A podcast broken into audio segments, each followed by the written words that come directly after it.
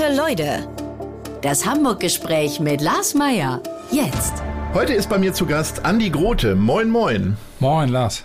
Du bist geboren in Erpen in der Nähe von Osnabrück, aufgewachsen in Büsum, gelernter Rechtsanwalt, SPD-Politiker, seit 2016 Innen- und Sportsenator, Fan vom FC St. Pauli und Vater eines Sohnes. Wann hast du zuletzt Krabben gepult? Boah, das ist eine Weile her. Ähm, boah, ein paar Jahre, ehrlich gesagt. Wie lange hast du in Büsum gelebt? Bis ich 18 war. Okay, und dann bist du Flügge geworden und dann ging es gleich Dann in die Großstadt? Nee, dann ging es zur Marine erstmal nach Wilhelmshaven für zwei Jahre. Zer- Ja. Zerstörer Hessen. Und ähm, dann zum Studium nach Hamburg. Und wie ist das denn? Also es gibt ja so Orte, da bringt man sofort was mit in Verbindung. Bei Büsum sind es natürlich Krabben. Ja. Verfolgt dich das noch ein bisschen? Also ist so äh, Krabben mit Rührei immer noch das Schönste, was es gibt auf der Welt? Ich bin Oder? schon froh, wenn die Leute nicht anfangen, von Husumer Krabben zu sprechen. Das ist ja das größte Trauma des Büsumers, dass er immer darauf angesprochen wird, ob er wirklich aus Husum kommt. Äh, Da habe ich tatsächlich etwas sehr ähnliches. Ich komme ja, ich bin aufgewachsen in, in Niedersachsen in Stadthagen. Und es gibt aber auch eine westfälische Stadt, die heißt Hagen. Und immer wenn ich sage, ich komme aus Stadthagen, dann sagen alle, ja, kenne ich, Nordrhein-Westfalen. Das ist wahrscheinlich dann ähnlich bei dir auch ähnlich, so. ja. Ja. Okay. Und äh, wie ist das denn? Äh, wann hast du das letzte Mal gepoolt? Ich kann es dir echt nicht sagen. Wahrscheinlich irgendwann mal im, im Urlaub im Sommer vor, weiß ich nicht, Eher aus ja, folkloristischen schon ein paar, Gründen. paar Jahre her. Also macht man dann meistens doch nicht. Kochst du denn gerne oder lässt du lieber kochen? Also ich habe früher nicht viel gekocht, aber jetzt, ne, das Leben ändert sich ja äh, mit Corona und irgendwie koche ich jetzt doch ziemlich, äh, ziemlich regelmäßig. Und wie lässt du dich inspirieren? Liest du so Kochbücher Nee, oder guckst mach- du nein, Kochsendungen nein. oder so? Ich, also ehrlich gesagt, wir gehen einkaufen und überlegen, was würden wir gerne essen und dann ähm, kaufen wir uns das so ein bisschen zusammen und dann recherchieren wir irgendwie bei YouTube nach einer äh, Anladung. Okay. Was ist denn, was willst du denn, mir denn wohl kochen, um mich zu überzeugen, dass du ein guter Koch bist? Was kannst, du- was geht dir denn leicht von der Hand? Mach ein ganz gutes Chili, äh, kann ich wirklich Oh. sagen. Also Ja, da würde ich auch Ja. so Ja sagen. Ja.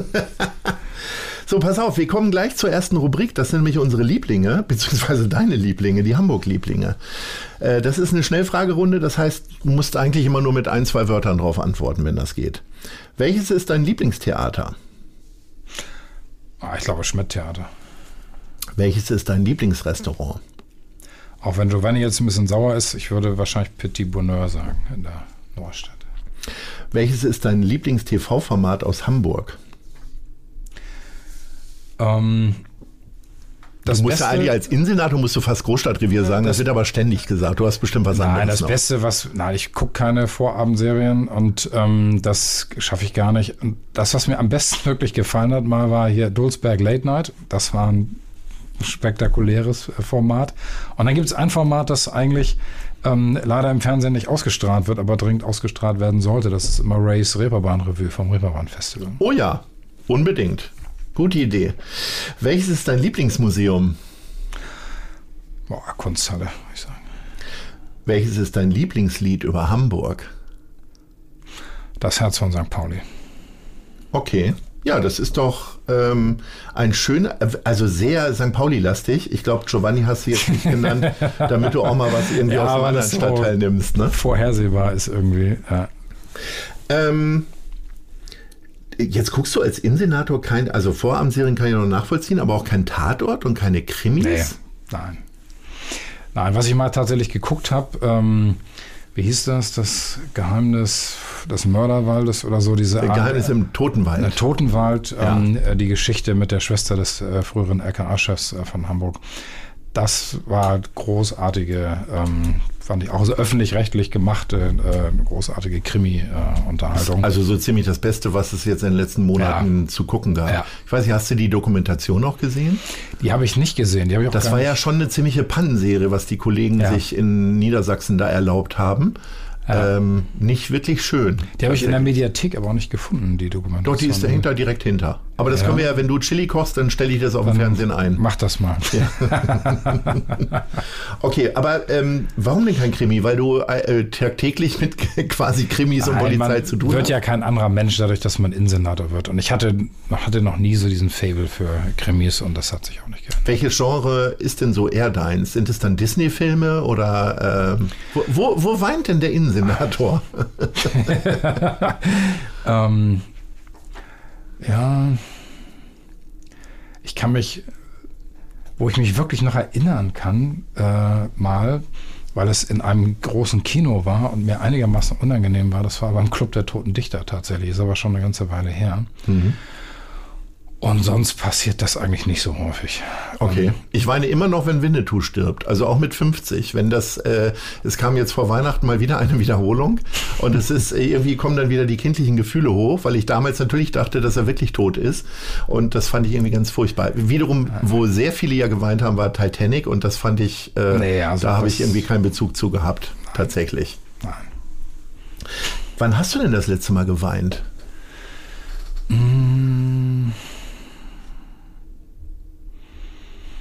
Wahrscheinlich, als meine Mutter gestorben ist, im 2019. Wie gehst du im Allgemeinen mit Verlusten um? Also nicht nur mit Menschen, sondern, weiß nicht, hast du schon mal irgendeinen Lieblingsteil oder so verloren?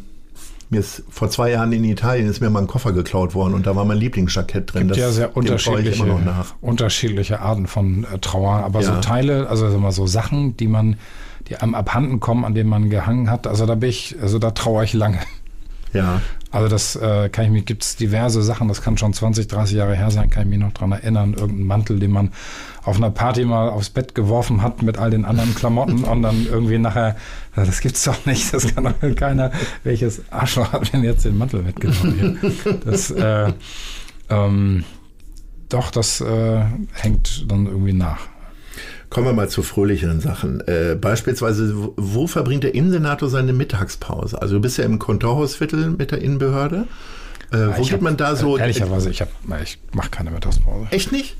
Ich sage ja meinen Kolleginnen und Kollegen immer, wer die Mittagspause spart, spart keine Zeit irgendwie. Also ich versuche die alle Doch. zu animieren, rauszugehen, Doch. an die frische Luft nochmal und auch in Ruhe was zu essen. Also verzichtest du komplett aufs Essen dann? Ja, es sei denn, ich treffe mich wirklich mit Leuten zum, äh, zum Mittagessen, das im Moment natürlich auch nicht.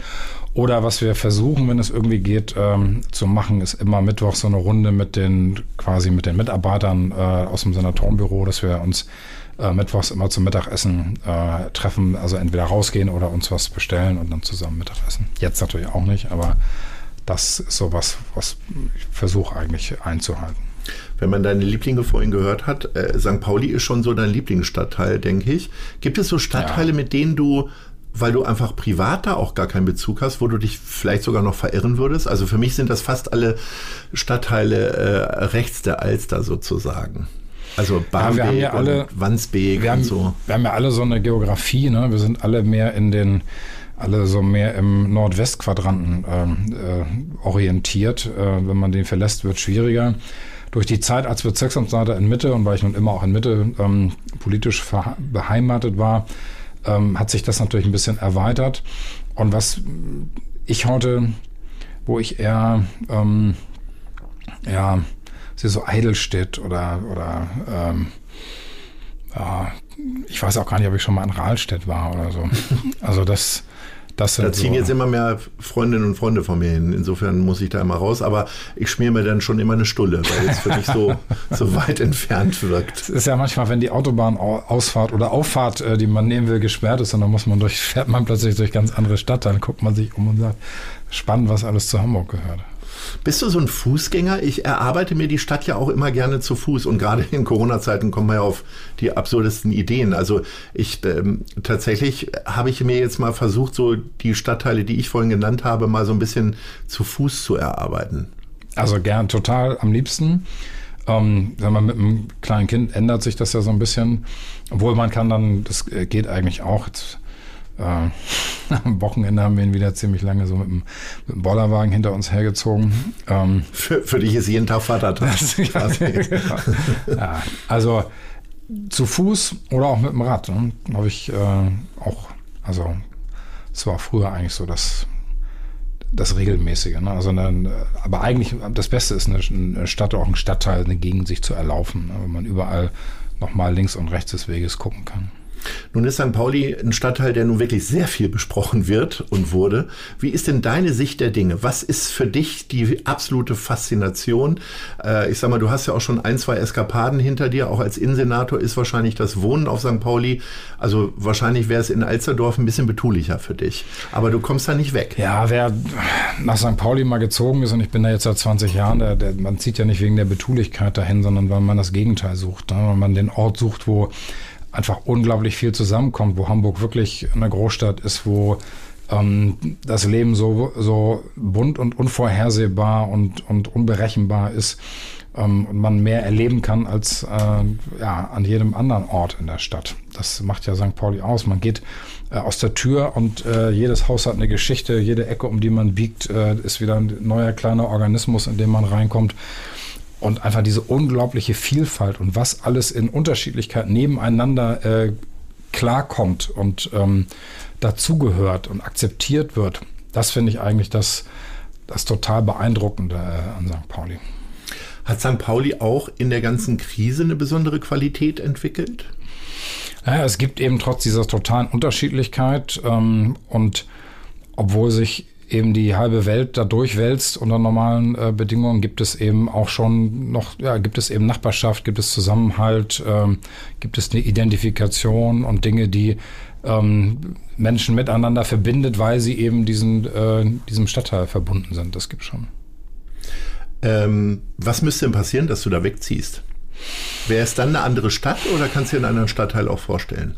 Ja, man muss mal gucken, wie das ist, wenn, wenn ähm, die Kinder größer, das Kind, äh, unser Sohn größer wird, ähm, das ähm, kann noch mal so ein Punkt sein. Weil ehrlicherweise äh, bin ich in ähm, ich bin in Dithmarschen im Büsum groß geworden, wie du gesagt hast, und ich kenne das eben so. Ähm, Im Sommer gemacht, geht morgens die Tür auf und ähm, man geht, flitzt raus und man kommt erst wieder, wenn es dunkel wird. Und ähm, wenn das, die Straßenlaternen angehen. Genau, und, und mhm. das ist auf St. Pauli schon anders. Mhm. Was wäre es denn dann? Also dann richtig ins Umland oder nee, doch nee, ein nee. ruhigerer also, Stadtteil? Nein, also ich glaube, ich brauche schon noch so ein bisschen, also wenn man nicht mehr mitten im Puls ist, aber so die, so die, ähm, die Ausstrahlung, so die, den, den Pulsschlag würde ich schon gerne irgendwie noch, noch, äh, noch spüren, auch wenn man dann ein bisschen weiter weg ist. Also ich würde nicht ganz nach außen ziehen, sondern irgendwo so dazwischen. Als ähm, Innensenator ist dir die Strenge ja quasi, gehört das ja zum Berufsbild dazu. Wie bist du denn so als äh, Vater? Äh, bist du ein strenger Vater oder?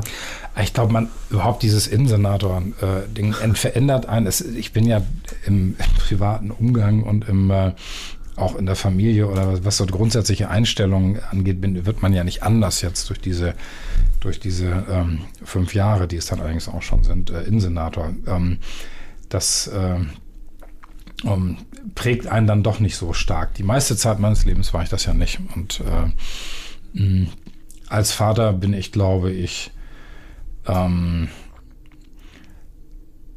so, dass ich, also ich versuche so intensiv und so gut wie möglich äh, für äh, meinen Sohn da zu sein und so viel Zeit einfach mit ihm zu verbringen, wie es irgendwie geht und ähm, einfach ganz viel auch zu investieren in die, in die, in die Beziehung und in das Verhältnis. Und auf der Basis kann man dann auch mal äh, und muss man, glaube ich, an bestimmten Stellen natürlich dann auch mal Grenzen setzen. Das ist ja klar. Also Kinder wollen natürlich auch dann irgendwo so eine Orientierung, was ist okay und was ist nicht okay. Und äh, die gibt's auch, aber das ist schon eigentlich äh, sehr, sehr intensiv und sehr liebevoll. Und die, nun haben wir auch einen Sohn, der es einem auch leicht macht, muss man sagen. Du bist ja von 2012 bis 2016 Bezirksamtsleiter in Mitte gewesen. Ähm, Gibt es so Momente, wo du sagst, ach, da wäre ich jetzt gerne wieder? Vielleicht jetzt auch gerade in der Krise, Ärmel hoch und anpacken? Oder sagst du, ach, das war eine gute Zeit und das war jetzt ein Abschluss? Also mangelnde Beteiligung an der Krisenbewältigung äh, ist eigentlich jetzt nicht so mein, mein größtes Defizitgefühl im Moment.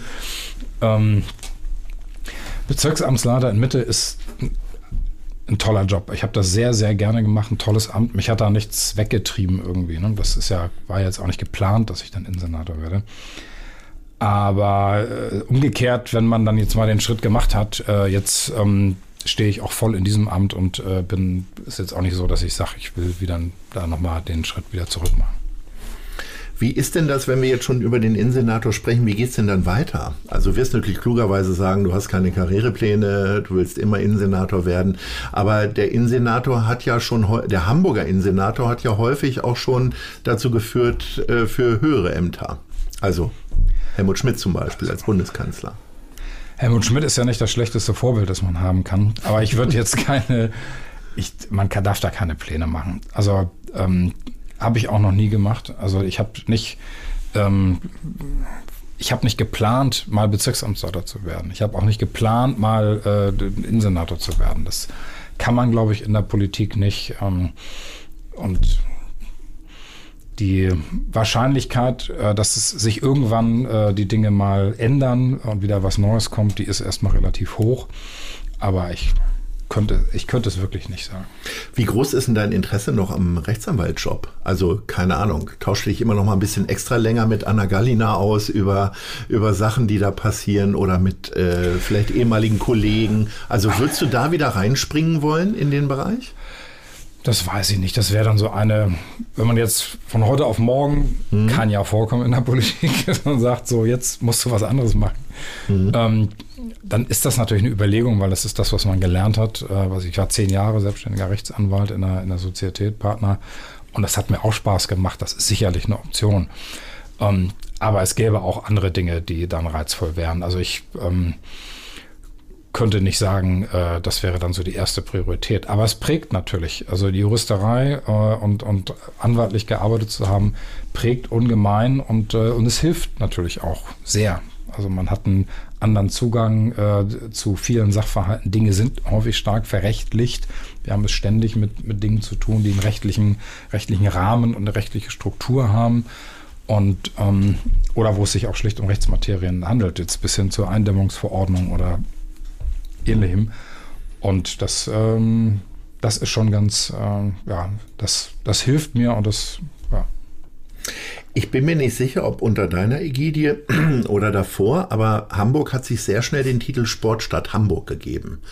Ist natürlich äh, in einer Phase, wo vor allen Dingen Fußball eher zweitklassig unterwegs ist, schwierig. Füllt Hamburg diesen Titel aus, ganz ehrlich? Wir hatten ja, also das Thema Sportstadt Hamburg gibt es immer schon, gibt es ganz lange. Hamburg wollte immer Sportstadt sein und es hat mal mehr und mal weniger gestimmt. So. Und Aber hanseatisch wäre ja erstmal es werden und dann den Titel finden. Das naja, ist ja als ins, anders gelaufen. Als ich ins ne? Amt gekommen bin, das war Anfang 2016, da hatten wir im, hatten wir Ende 2015 gerade das äh, negative Olympiareferendum hinter uns. Mhm. Und äh, gleichzeitig sind die Freezers äh, quasi aus dem Spielbetrieb genommen worden und äh, die Handballer äh, haben Insolvenz angemeldet. Das, das war, aber das eine hat mit dem anderen aber nichts zu tun. Nein, aber oder? das war so die Situation, in der da kam ich in, den, in das Amt als Sportsenator.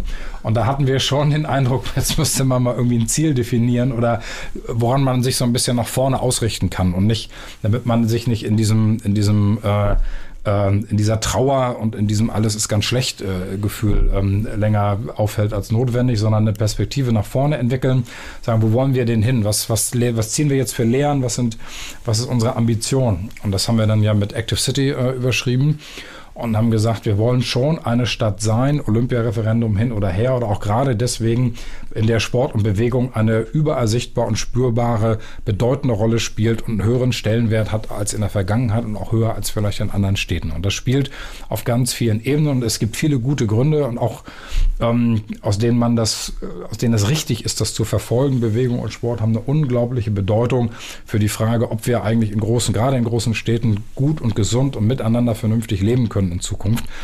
Und ähm, deswegen sind wir mit dieser Active City-Idee und Strategie ähm, losmarschiert. Und das Einzige, was immer, wir sind ja auch relativ schnell erfolgreich gewesen und ähm, das Einzige, der Profisportbereich, da hat es immer ein bisschen gehangen, aber äh, auch da sind die Zeichen ja nicht so schlecht im Moment. Das ist richtig. Welche Sportart wird denn hier noch so fehlen? Also jetzt ist ja gerade angekündigt worden, dass äh, American Football irgendwie hier in die Stadt kommt. Gibt es irgendwas, wo du jetzt persönlich auch sagen würdest, ach, das wäre jetzt schön, Damen-Tennisturnier soll kommen, da gibt's ja, gab es ja auch mal wirklich goldene Zeiten. Ja, also ähm, an den, den Fragen, die uns wichtig sind, arbeiten wir eigentlich schon ziemlich intensiv und ja. sind da, glaube ich, auch ganz, ganz Aber Hamburg unterwegs. war nie eine Leichtathletikstadt beispielsweise. Siehst du da Bedarf? Aber wo gibt es hier eine, man eine Tatanbahn? Ne? Also man darf sich nicht äh, sozusagen jetzt als Senator einfach hinsetzen und sagen, ich, ich finde, wir könnten mal eine Leichtathletikstadt werden. Mhm. Das muss wachsen, ähm, man muss das aus, aus der Stadt heraus entwickeln und muss sagen, wo haben wir äh, eine Tradition, wo haben wir eine Struktur, wo haben wir das Potenzial, wo haben wir ähm, auch das Interesse in der Stadt. Ähm, und Hamburg hat an vielen äh, Sportarten Interesse und es gibt vieles, was man hier entwickeln kann. Aber in der Regel sind wir an den Themen, an den Themen schon ganz gut dran. Ich könnte mir vorstellen, dass im Boxen äh, noch ein bisschen mehr geht. Ich könnte mir vorstellen, also ich glaube, dass wir jetzt im Handball eine richtig gute Perspektive vor uns haben. Hamburg war immer eine Handballstadt. Ähm, ich glaube, also ich könnte mir vorstellen, dass, also ich freue mich über die ganze Entwicklung rund um das Thema Segeln mit Boris Herrmann jetzt, weil wir dadurch nochmal, ähm, wir sind eine Wassersport, eine Segelstadt, auch eine Ruderstadt, aber ähm, mit Boris Herrmann kommt natürlich dann nochmal noch mal ein anderer Drive rein. Wir erreichen ein größeres Publikum. Ähm, das war ist immer ein Problem beim Segeln sonst. Äh, das geht gut. Beachvolleyball hat sich extrem gut entwickelt. Im Tennis, ähm, auch in der Hamburger Traditionssport, Sportart, finde ich, haben wir die letzten drei Jahre jetzt auch einen Aufwärtstrend jetzt mit dem Damenturnier. Ähm, Football hoffe ich, dass was wird. Das ist, ich weiß, dass es ein riesiges Interesse daran gibt bei vielen Hamburgern. Und äh, es gibt kein deutsches Angebot und kein Hamburger Angebot, was attraktiv genug ist, das, das aufzunehmen. Und das wäre das wäre schon nochmal äh, ein, ein guter Schritt. Ich hoffe, dass wir im Hockey noch ein bisschen profilierter werden. Da stehen ja jetzt auch ein paar internationale Turniere an. So, aber ich glaube, dass wir die, dass wir die Themen schon äh, unterwintern. Basketball auch äh, nicht nur äh, klassisch, sondern äh, 3x3 ist, äh, glaube ich, ein Thema.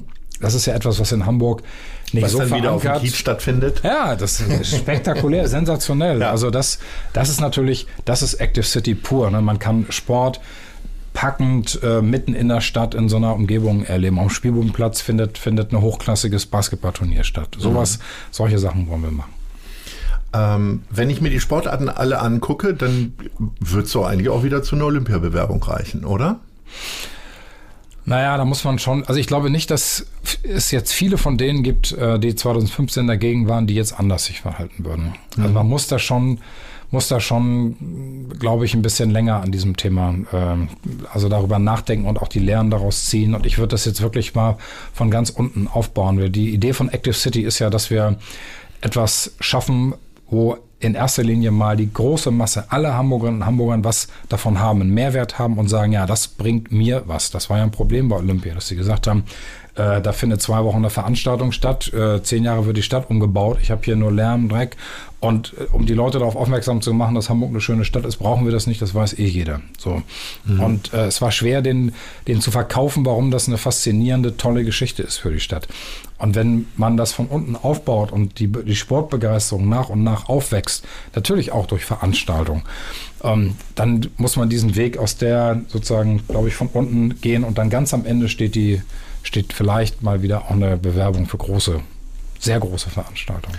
Was wäre denn realistischer als die Olympiabewerbung ist ja wahrscheinlich wirklich in Ferne, äh, in, in große Ferne gerückt. Äh, keine Ahnung, WM-Endspiel oder Champions League-Finale im Fußball oder? Ach, das sind immer so eingeflogene UFO-Veranstaltungen. Die finden dann ne, statt und dann sind für eine Sekunde. Mittlerweile alle, ist ja eh alles in Katar oder sonst wo. Ja, dann sind, sind alle auch keine gute Entwicklung. Nee. Ähm, also ich habe nichts gegen, gegen spektakuläre Einzelveranstaltungen, aber was ähm, was ich mir vorstellen kann, ist, dass man diese Multisport-Events, äh, die es gibt, die so quasi so ein bisschen äh, olympische Formate haben, weil sie, weil sie unterschiedliche Sportarten zeitlich zusammenbringen. Da hat es ja diese, den Erfolg gegeben mit den European äh, Games.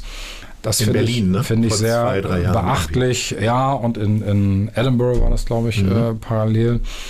Und ähm, ich glaube, an diese, an dieser Art von Veranstaltung mit dann mit Sportarten, die zu Hamburg passen, mhm. ähm, äh, das ist interessant daran zu arbeiten, weil dadurch die, durch die ähm, Kombination der Sportarten kriegt jede einzelne Sportart äh, mehr Aufmerksamkeit, als sie sonst bekommen würde. Und das ist natürlich ein, ein toller Effekt und ähm, da, also ich glaube, an sowas hätten auch die Hamburgerinnen und Hamburger Spaß. Jetzt hast du gesagt, dass äh, du dich als privater Mensch durch dein Amt als Innensenator nicht groß verändert hast. Ähm, treibst du trotzdem mehr Sport, auch als Sportsenator jetzt, oder weniger? ähm, von der Motivation ist es, glaube ich, ein bisschen mehr geworden, von der Zeit eher weniger. Also ähm, ich glaube nicht, dass ich mehr Sport äh, treibe. Bist du klassischer Fernsehsportler? Also guckst du Fußballspiele regelmäßig? Ich, ja, ich gucke einiges, aber es hat alles ein bisschen was auch mit dem, mit dem Zeitbudget zu tun. Ne? Das ist schon sehr, sehr zeitintensives äh, Amt und dann die Zeit, die man hat, will man dann, also dann steht an erster Stelle die Familie, dann will man irgendwie auch Freunde treffen und hat so, also ist Regel, Dinge regelmäßig im Fernsehen äh, zu gucken, ist schwierig. Aber natürlich gucke ich mir jetzt also die St. Pauli-Spiele an oder gucke äh, das eine oder andere im Fernsehen. Und bevor wir gleich mit unserer nächsten Rubrik weitermachen, gibt es jetzt ein klitzeklein bisschen Werbung. Und zwar für unseren Kooperationspartner, die Zeit. Denn meine Arbeitstage beginnen immer mit der Elbvertiefung, dem kostenlosen Newsletter von Zeit Hamburg. Was die Elbvertiefung besonders macht, sie ist relevant und prägnant, persönlich und enthält fundiert recherchierte Lesestücke von Autorinnen und Autoren der Zeit.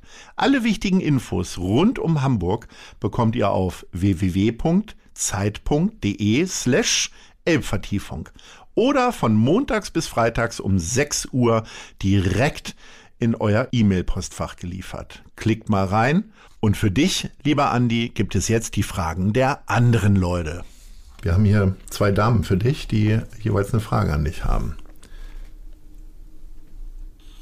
Moin, Herr Grote, hier spricht die Sängerin Miu alias Nina Graf und ich habe folgende Frage. Sie lesen beruflich ja sehr viel. Was haben Sie denn zuletzt privat gelesen? Und noch eine Sache, die mich als Musikerin natürlich brennend interessiert. Welches Lied können Sie ganz auswendig? Hm. Ähm, zuletzt privat gelesen oder noch aktuell noch am Lesen bin ich äh, ähm, Die Totengräber, der letzte Winter der Weimarer Republik. Mhm. Das ist ein also, also richtig ich, trockenes Zeug. Nee, das ist wie eine packende Reportage jeden Tag.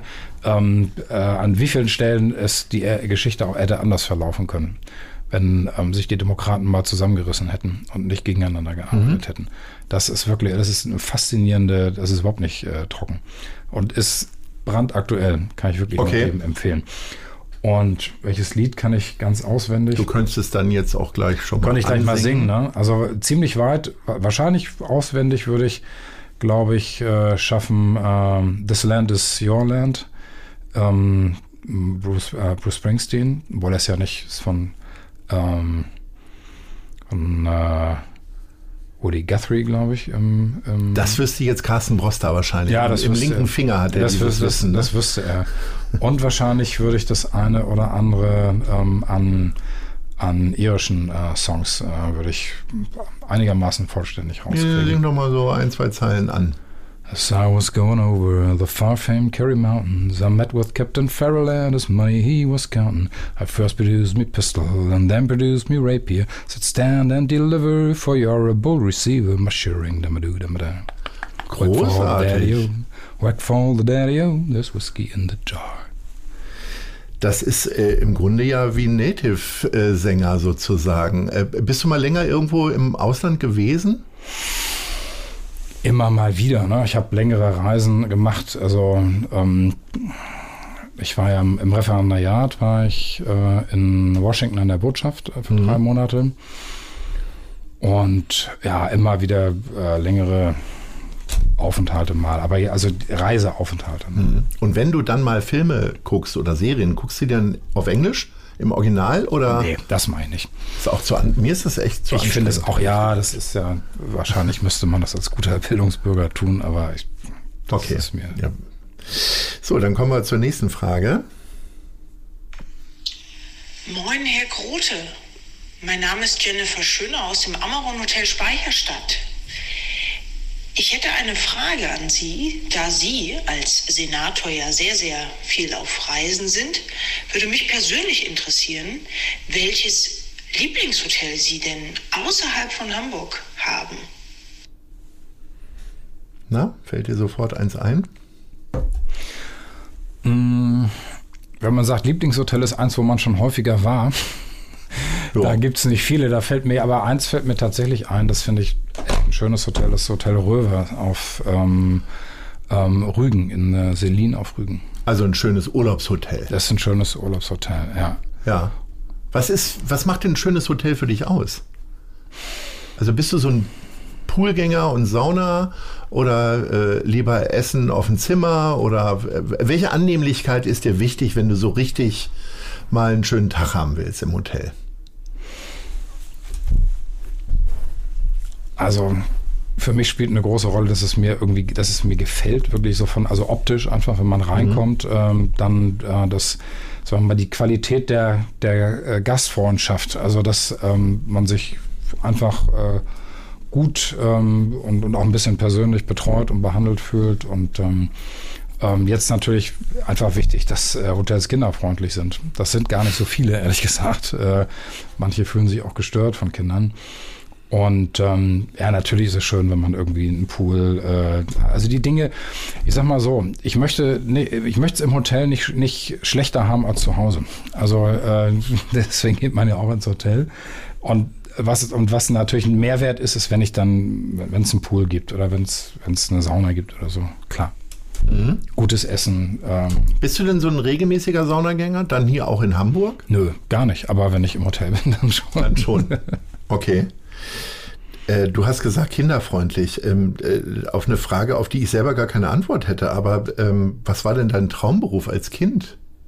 Kannst du dich daran erinnern? Ist, wird man sofort ja, Fischer in Büsum? Ja, das ist heute, Klischee ist, zu bemühen? Es ist heute alles nicht mehr politisch äh, korrekt, darf man gar nicht sagen. Aber ich wäre ja. gern Zoodirektor ge geworden. Ich wollte, das stand für mich, also ich wollte mich mit Tieren beschäftigen. Ich war unglaublich, ich war tierfanatisch. Ich habe alle überall, wo wir hinfuhren, mussten wir in Zoo, mussten ja, du hast jetzt, wenn du dich mit Tieren beschäftigen willst, hast du ja schon nicht gesagt, dass du Schlachter werden wolltest, sondern ich finde, dann Zoodirektor ist dann noch einigermaßen in Ordnung. Heute würde man dann sagen Nationalparkdirektor. Ja.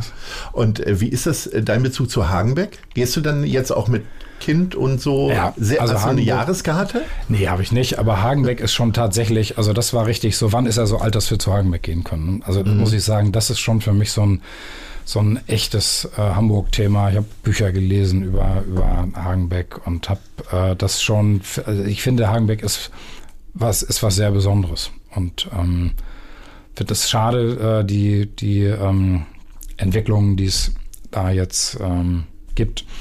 Schon länger ja und, gibt. Ne? Ja, irgendwie kann man denn da nicht, ich meine, es ist ein privates Unternehmen, aber Trotzdem schwierig. muss es doch jemanden in den Fingern jucken, da mal zu sagen, Leute, was macht ihr da? Ihr gehört zu einem Wahrzeichen der Stadt, ne? Ja, das ist so, aber das, da steckt man nicht drin. Das ist eine Familie und äh, das, ähm, jeder, der selber eine größere Familie hat, äh, äh, weiß, dass da Ratschläge von außen nur begrenzt weiterhelfen und ähm, ja, aber, aber das wie ist kam denn dieser Wunsch zum Zoodirektor? Hast du, ähm, hast du selber Haustiere gehabt?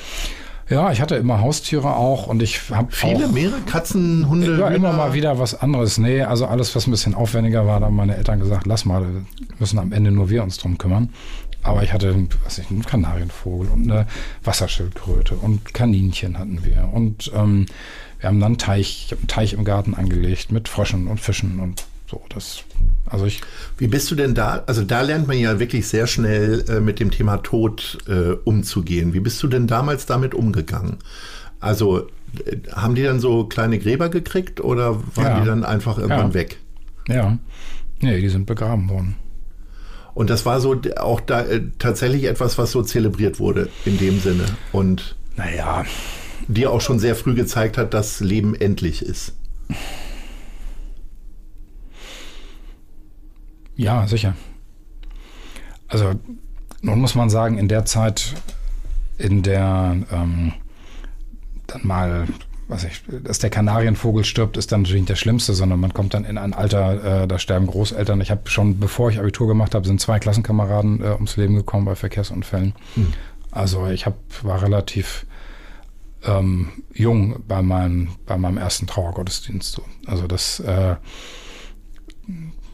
ja, lernt man dann.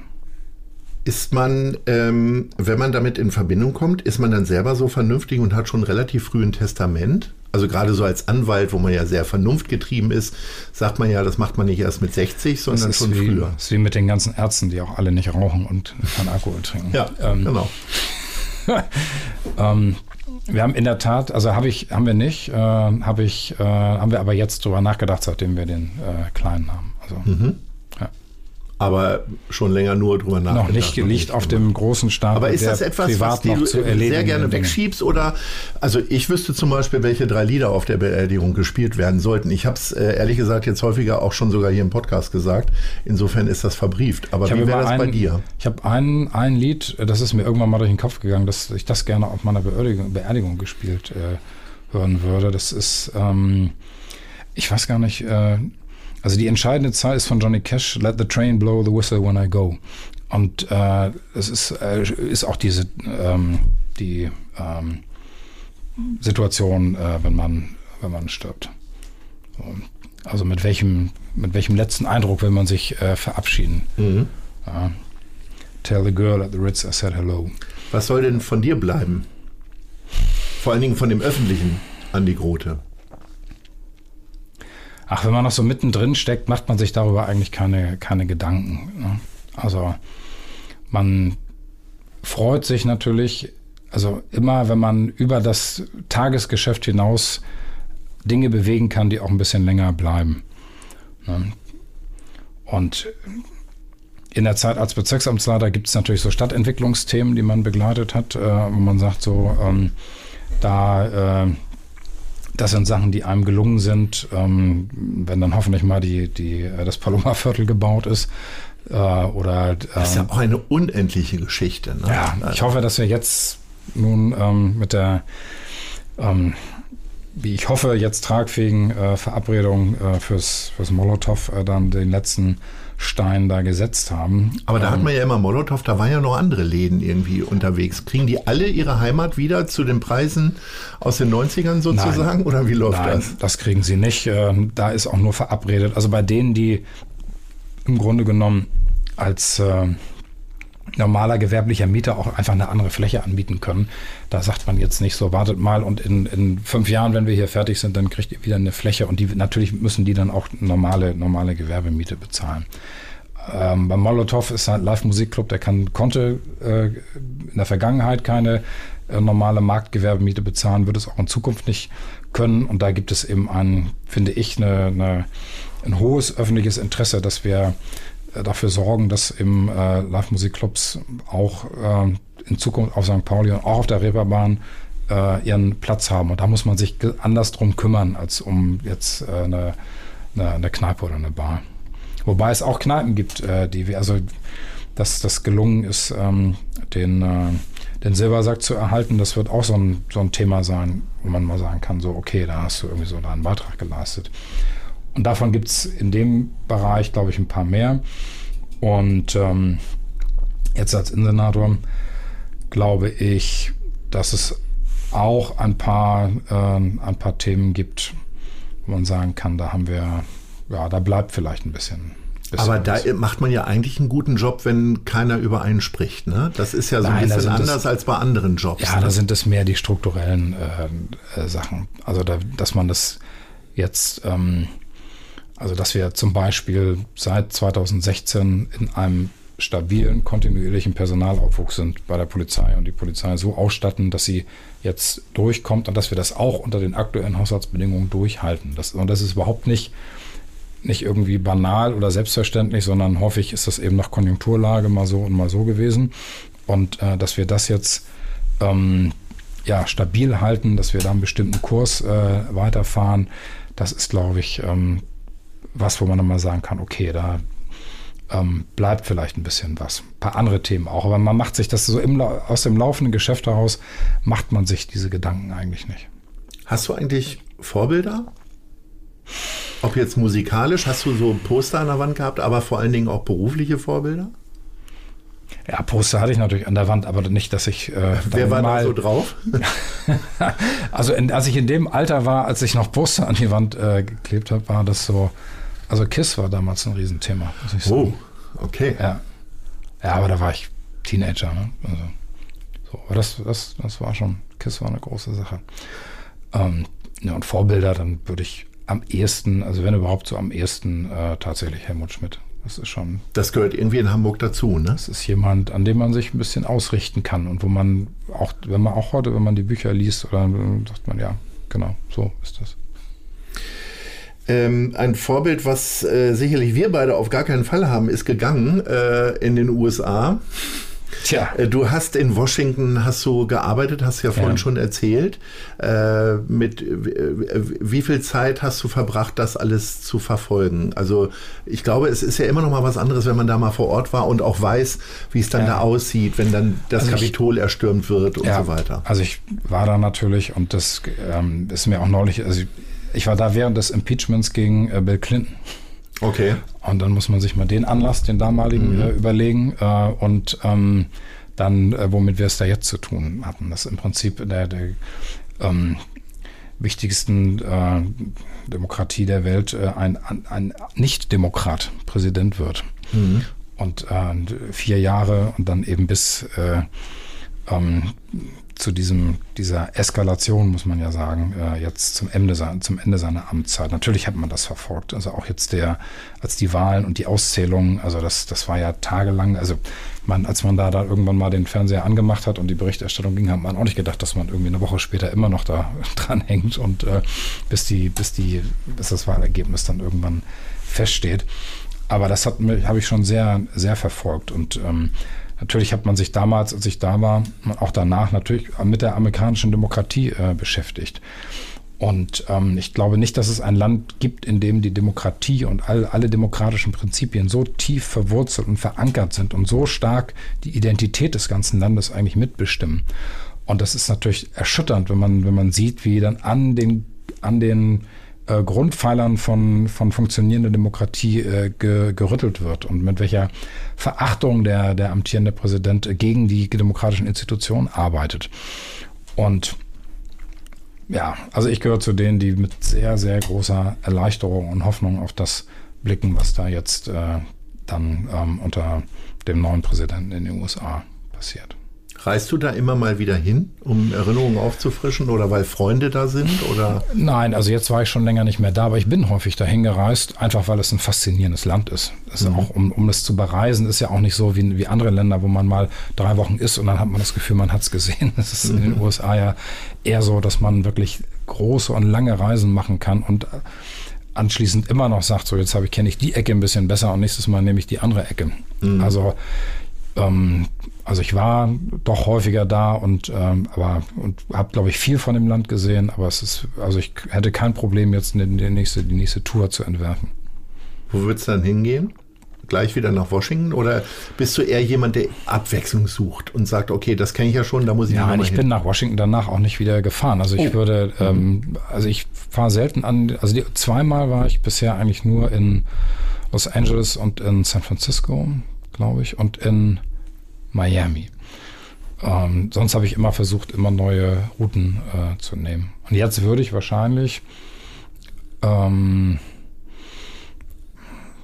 am meisten würde mich jetzt mal reizen, so die klassische äh, Ostküste mit Boston, Philadelphia und so, da war ich auch noch nicht. In Boston gibt es mit Boston Legal eine sehr bekannte Anwaltsserie. Jetzt haben wir ja Polizei, haben wir schon einen Haken hintergemacht. Ist, äh, Nein, ist das auch irgendwann mal ein Thema gewesen? Auch keine Gar nicht? Nein, wirklich nicht. Das ist auch gerade ich. Nein. Dein angewidertes Gesicht zeigt, ich muss da jetzt nicht mehr weiter fragen. Nein, das Nein. ähm, Kommen wir aber trotzdem mal so eher in den privaten Bereich. Den, aber es gibt übrigens, man Serien, wenn man es ja. gibt, ah, also ich gucke keine, Poli keine Polizeiserien und keine Anwaltsserien, aber Politikserien gibt es natürlich schon. Ja. Und ähm, da finde ich echt eine, eine Ausnahme, finde ich Borgen. Ja. Dänische. Das, das, ist, das ist eine wirklich großartig und. Und es gibt immer wieder die Diskussion darüber, dass es möglicherweise doch nochmal eine weitere Staffel gibt. Und ich würde das sehr begrüßen. Ich auch. Und interessanterweise erkennt man immer mal wieder Parallelen in dem einen oder anderen Land, wie das da so abgegangen ist. Äh, finde ich schon wirklich sehr interessant. Ja, ist eine tolle sehr, Serie. sehr klug äh, gemachte Serie. Und äh, also echt auch verdienstvoll, weil typische Sachverhalte und Entwicklungen, mit denen man es in der Politik immer wieder zu tun hat, so komprimiert ähm, in den einzelnen äh, Folgen transportiert werden, dass sie die Komplexität nicht verloren geht, aber es trotzdem verständlich und verdichtet und ähm, ja, dass es, dass es rüberkommt, wie, so, wie sowas äh, eben häufig auch also läuft. Ich finde es für eine Serie relativ realitätsnah. Bist du dann jemand, der sowas, ich, also die Einflüsse mal außen vor, also Kind und viel Arbeit, jemand eigentlich am liebsten am Wochenende durchsehen möchte? Also das habe ich gemacht bei der, bei der Serie, wo ich wirklich jede Staffel an einem Wochenende durchgeguckt habe. Oder, also ich kriege die Motten, wenn ich das jetzt so nur montags gucken würde, eine Folge. Nee, das nicht. Man macht dann immer, wenn man Zeit hat und dann manchmal sagt man so, guckt man auf die Uhr und sagt, na, geht noch eine, geht noch eine, aber dann. und irgendwann ist ja, es drei Irgendwann geht es dann nicht mehr. ähm, was ist deine erste Informationsquelle morgens? Ich kann mir vorstellen, du hast einen höheren Informationsbedarf in deinem Job als beispielsweise die Städtebau-Senatorin Ja, ich oder so. gucke natürlich die aktuellen Meldungen durch, die kriege ich dann auch direkt. Und äh, also man guckt natürlich morgens aufs Handy, gibt es was Aktuelles, was. so Wird für dich schon Zeitung ist. gelesen und du kriegst um 8 Uhr morgens alle Schlagzeilen oder wie Nein, läuft's Zeitung ähm, lese ich selber, dafür bin ich auch zu breit interessiert. Also ich will auch nicht nur sozusagen jetzt die Sachen lesen, die ähm, Du dann guckst auch mal in den Kulturteil rein. Ja, gerne sogar. ja, natürlich. Also ähm, das ist dann so, wenn dann, dann auf dem Weg in die Arbeit, äh, zur, also ins Büro, ähm, wird in die Zeitung geguckt und, äh, und da, ja, natürlich konzentriert man sich auf die Sachen, die man äh, aus dem Amt heraus braucht oder hat da einen besonderen Schwerpunkt, aber nicht nur. Du hast jetzt schon auf, und, durch unterschiedliche Farben beschrieben, wie abwechslungsreich dein Tag ist und manchmal auch anstrengend. Sehnst du dich nach Langeweile? Nee, Langeweile nicht.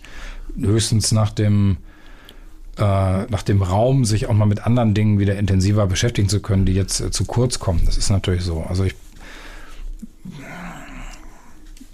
bin natürlich jetzt schon sehr, ähm, ja, sehr begrenzt in dem, was man noch an zeitlichen Freiraum hat. So. Aber das, ich kann garantieren, egal wie viel Freiraum ich hätte, ich hätte nie Langeweile. Du hast sieben Tage frei, kannst die Zeit füllen mit Familie oder ohne. Politisch korrekt wirst du jetzt sagen, ich mache das mit meiner Familie, aber jetzt mal so aus dem Kern spontan heraus, wie würdest du die in Hamburg verbringen? Diese sieben Tage. Ach, der größte Teil wäre schon mit Familie. Es macht ja auch am meisten, macht ja auch am meisten Spaß, muss man sagen. Also das, äh, das ist die beste Zeit, die ich ähm, im Moment äh, jetzt, jetzt habe, wenn wir, wenn wir, wenn wir zusammen sind. Und ähm, ich gehe aber davon aus, wenn man eine ganze Woche hat, dann wird es natürlich auch, würde ich mich mit Freunden treffen. Das, das fehlt mir total jetzt, muss ich sagen. Ich bin schon sehr ähm, ja, gesellig und brauche diesen Austausch und brauche ähm, ja, den Kontakt und das, ja, das fehlt mir. Das würde ich, das wäre schon ziemlich weit oben. Und äh, ja, in der Stadt unterwegs sein, äh, ähm, die immer wieder ähm, sich Ecken angucken, auch wo man lange nicht war, wo sich was verändert hat. Mache ich total gerne Stadtteile, wo viel passiert ist. Da nochmal hingehen und äh, gucken und sagen, aha, guck mal hier, dies, das und so. Und man das Gefühl hat, man kriegt so ein, so guck mal, und äh, so, so geht es jetzt weiter, so entwickelt sich die Stadt, so sieht sie vielleicht in Zukunft aus. So in diese Richtung verändern sich die Dinge. So wahr, Veränderungen wahrnehmen, finde ich. Auch in der Stadt unterwegs sein und zu gucken, was verändert sich, in welche Richtung verändert sich die Stadt. Du hast die Geselligkeit schon angesprochen. Gibt es so Ersatzmöglichkeiten für dich? Also viele Freunde von mir machen so über Zoom und die ganzen anderen Programme dann irgendwelche Trinkveranstaltungen und besaufen sich oder machen äh, Weinverkostungen oder was weiß ich. Finde ich total lahm. Also telefonieren ist es irgendwie auch nicht. Also die Sehnsucht wächst bei mir auch. Äh, Ja. Ist das für dich ein Ersatz, länger mit Leuten zu telefonieren? Nee, aber es ist besser als nichts. Wir haben es jetzt irgendwie, also nicht, also wir haben tatsächlich jetzt ähm, mal so, so zwei so Zoom-Calls im, im Freundeskreis gemacht und jeder hat sich ein wildes Hintergrundbild eingespielt und jeder hat sein Getränk und sein, was eigentlich, ich meine, was ein, was natürlich ein Vorteil ist, man kann äh, Videos und Bilder äh, aus bewegteren Tagen einspielen und äh, kann so ein bisschen, ähm, also man kann natürlich mit dem Format ein bisschen spielen, man kann ein bisschen was machen. Ähm, aber es ist natürlich nicht dasselbe, als wenn man am Tisch sitzt. Also das zusammen oder was zusammen unternimmt oder das, das fehlt schon. Du willst ja über Zukunft nicht so gerne reden, ähm, aber nach dem Sportsenator kann ja eigentlich nur noch Präsident des FC St. Pauli werden sein, oder? Ist das, Na. wäre das in irgendeiner Form die Idee? Also ich möchte ja nicht gleich äh, Anschläge auslösen jetzt äh, bei uns oder ähnliches. Ähm, ich werde dem FC St. Pauli, glaube ich, immer verbunden bleiben, aber äh, da ist, glaube ich, ähm, im Moment äh, gibt es da, glaube ich, das Bedürfnis nicht so. Aber wie ist das für dich, wenn man äh, da als Fan hingegangen ist, viele Jahre ja. irgendwie, äh, und auf einmal dann doch beruflich in irgendeiner Form da mit zu tun hat? Hast du ja als Sportsenator. Ja. Äh, geht man dann sonntags doch anders dahin?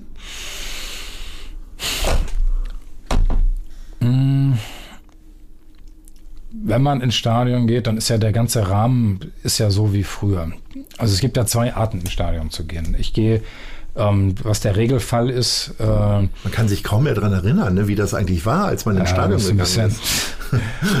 Aber normal, ja, der, also damals. Der normal, genau, damals, als man noch ins Stadion ging. Der normale Rahmen ist natürlich, äh, dass man äh, in einem bestimmten Freundeskreis äh, geht und äh, sich trifft und, ähm, und der ganze Ablauf und das, der ganze Rahmen und das ganze Stadionerlebnis, das ist ja genau so wie äh, zu anderen Zeiten, als man noch nicht Senator war. Insofern fühlt sich der Unterschied da nicht so groß an. Ähm, anders ist es natürlich, wenn man dann mal, äh, was ich auf Einladung des Vereins zum Derby äh, geht oder so, dann ist man natürlich, in, wenn man in offizieller Funktion ins Stadion geht. Also es gibt jetzt zwei Arten von Stadionbesuch. Dann hast du das St. Pauli-T-Shirt unterm weißen Hemd oder? dann ist man so neutral, wie es geht. Ja, okay. Ja. Und ähm, wie gehst du denn persönlich mit St. Pauli-Niederlagen um? Also klar ist Familie jetzt so im Mittelpunkt, wie auch immer, da kannst du dir schlechte Laune nicht erlauben, wenn St. Pauli irgendwie Haue kriegt irgendwo. Aber beschäftigt dich das länger als dann nach dem Schlusspfiff kurz? Also, weil ich nehme das gerne auch immer noch mal in den nächsten Tag mit rein, leider Gottes. Es kommt so ein bisschen drauf an, ne, auf die Umstände. Und ähm, es, es ärgert mich schon, aber nicht jetzt, dass ich dann irgendwie nachts schlecht schlafe oder so. Ne? Man macht sich dann Sorgen und in welche Richtung geht jetzt die Entwicklung und gerade nun nach der, nach der schwierigen Phase. Äh, ne? Alle haben noch vor Augen so die diversen Abstiegskämpfe, äh, die man ja, die mal so, mal so ausgegangen sind, äh, die, ähm, an die man sich noch erinnern kann und will natürlich nicht äh, da nicht reingeraten. Und das beschäftigt einen dann mehr, als wenn es irgendwo man irgendwo äh, mit äh, einem mittleren Tabellenplatz steht und dann mal verliert. So, dann sagt man, okay, ne, hat man jetzt mal verloren. Aber wenn es dann in der Gesamtsituation noch, noch schwierig ist, dann beschäftigt es einen mehr. Du wirkst auf mich, egal wann man dich trifft und sieht und hört und liest von dir, wirkst du immer sehr ausgeglichen. Was ist denn dein Mittel gegen schlechte Laune? es ist tatsächlich, ähm, also im Moment ganz klar mein, äh, mein Sohn. Also, wenn du nach Hause kommst und der kommt auf dich zuge, zugerast und Papi, Papi, Papi und pff, springt an so an und dann ist alles, was du im Büro noch gerade hattest, so weg. Und äh, das und da Zeit zu verbringen und auch natürlich auch mit meiner Frau und und und äh, die das äh, das ist der beste Ausgleich, äh, den man haben kann. Wir sind schon am Ende unseres Gesprächs und äh, es fehlen jetzt eigentlich nur noch zwei Fragen, die es zu beantworten gibt. Nach Möglichkeit nur in zwei, drei Sätzen. Wo siehst du dich in fünf Jahren?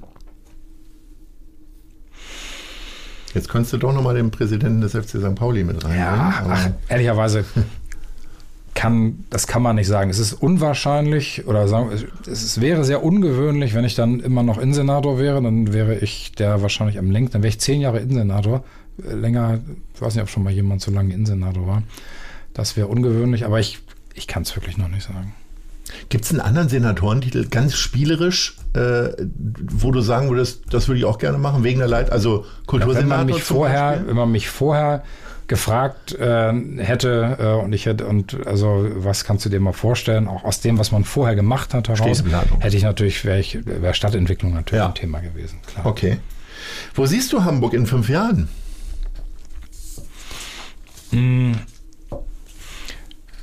Da vermischt sich natürlich so ein bisschen die, die ähm, reine Prognose mit der, mit der, mit der Hoffnung.